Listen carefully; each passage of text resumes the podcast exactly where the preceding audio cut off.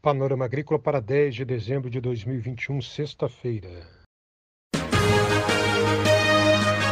A EPAGRE e a Secretaria de Estado da Agricultura e da Pesca apresentam Panorama Agrícola, programa produzido pela Empresa de Pesquisa Agropecuária e Extensão Rural de Santa Catarina.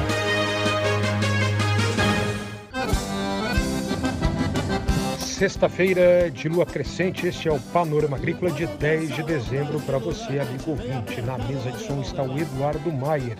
E o ditado de hoje é o seguinte: Seja uma pessoa de valor, não de sucesso.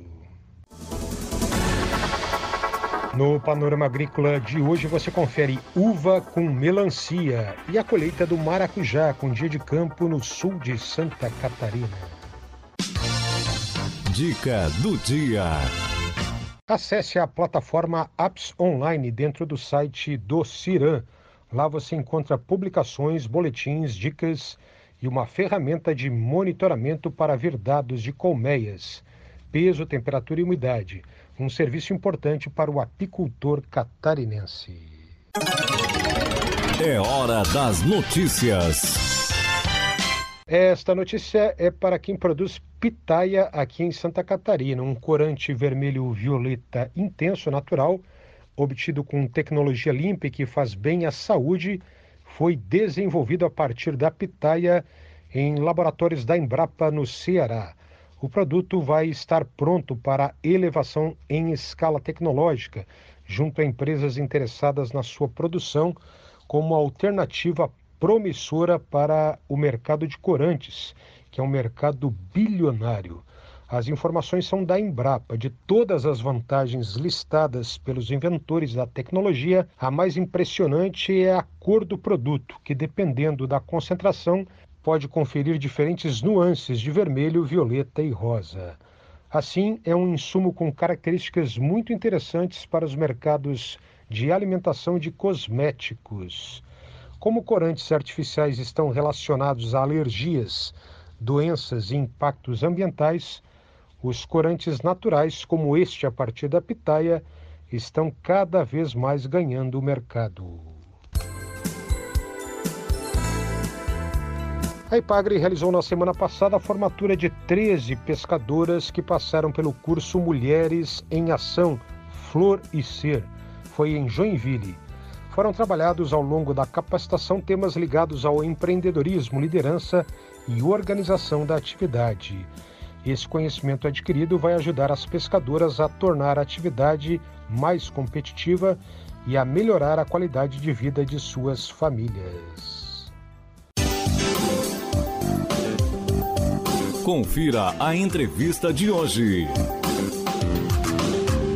A entrevista de hoje é com Diego Adílio da Silva, que coordena a área de fruticultura no sul do estado. Ele fala sobre a quarta abertura da colheita do maracujá e sobre o dia de campo na propriedade de Douglas Machado Nunes, comunidade Santa Fé Sombrio. Olá, Mauro Meurer. Olá, ouvintes do Panorama Agrícola.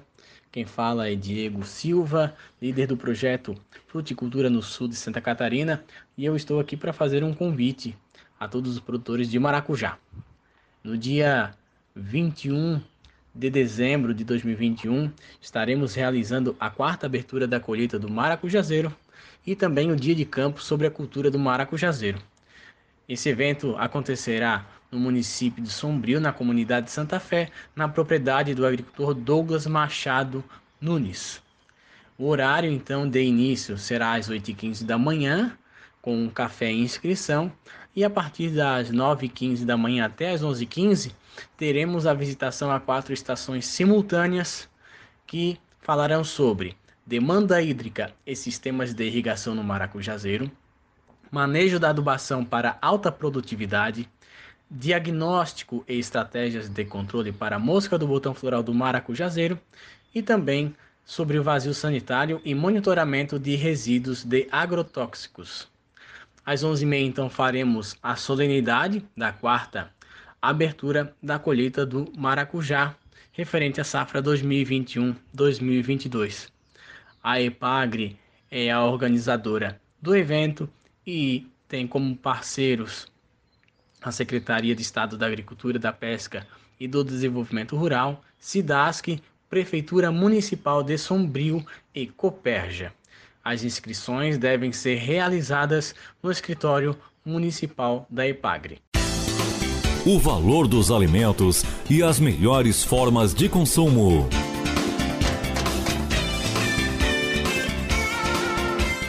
Alimento e Companhia de hoje fala primeiro da uva e dos seus benefícios com Aline Cagliari da Ipagre em Fraiburgo. Estamos nos aproximando da época de colheita de mais uma fruta super nutritiva e saborosa produzida aqui em Santa Catarina. Os parreirais estão lindos e carregados. Então, hoje vamos falar um pouquinho sobre as qualidades nutricionais da uva rústica ou de mesa aquela destinada para o consumo in natura. As principais variedades são a Niágara rosa, a Niágara branca e a Isabel. Uvas são ricas em carboidratos, vitaminas, potássio e fibras como a pectina. No entanto, você sabia que as uvas também são ricas em compostos fenólicos? Substâncias bioativas com potencial para trazer benefícios para a nossa saúde. Entre elas, destaca-se principalmente os taninos, que possuem conhecida ação anti-inflamatória e são responsáveis pela sensação de astringência que sentimos em nossa boca. Os flavonoides, substâncias com capacidade antioxidante e de combate aos radicais livres, como a antocianina. Ela se concentra principalmente na casca e é uma das responsáveis pela coloração dos frutos.